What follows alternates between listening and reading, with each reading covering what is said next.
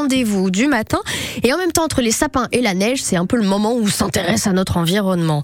On s'intéresse ce matin, nous, au bâti. Dans le respect de l'environnement, il faut s'adapter, prendre en compte la richesse de la nature hein, quand on veut faire un bâti. Emmanuel Gouache s'entretient à ce sujet avec Emmanuel Fauché, directeur du CAUE, Conseil d'architecture, d'urbanisme et d'environnement comment aujourd'hui euh, agir sur euh, nos habitats pour se préserver euh, des chaleurs que sans doute on revivra dans les mois, les années à venir. On est avec le CAUE, le Conseil d'architecture, d'urbanisme et de l'environnement. Emmanuel Fauché, son directeur, est avec nous.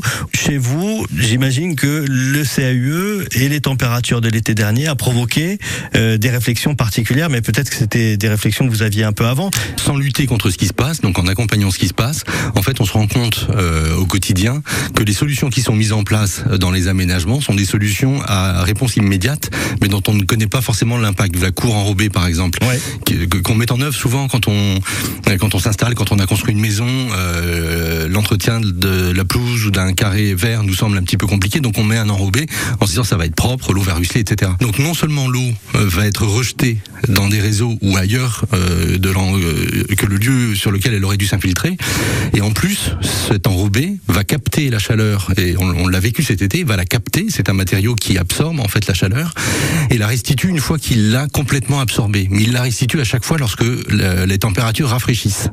Et donc lorsque vous avez un matériau chaud qui restitue des températures, euh, qui restitue de la chaleur, lorsque les températures rafraîchissent, il participe à réchauffer l'air. Et donc il ne permet pas à l'habitat qui est juste à proximité de se rafraîchir.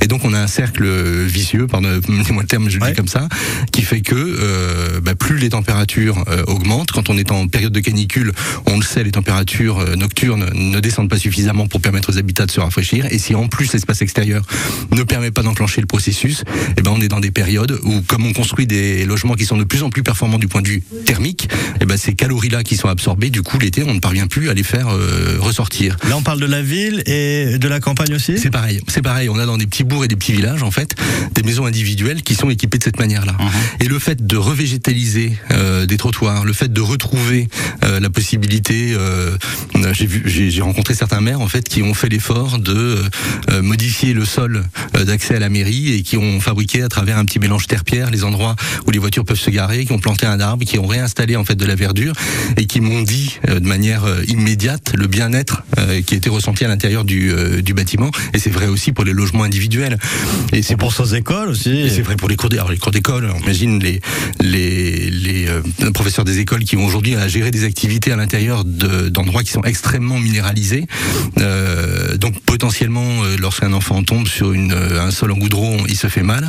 Et le fait d'amener des sols différents, le fait de pouvoir générer de l'ombre sur ces endroits-là, c'est améliorer le confort collectif et aussi améliorer la, qualité humaine, enfin notre état d'esprit. Lorsqu'on est dans un endroit confortable, naturellement, on va mieux. Eh ben, merci à tous les deux. On continuera à parler nature ce week-end et surtout Emmanuel Gouache que vous venez tout juste d'entendre va vous accompagner aussi pendant tout le week-end.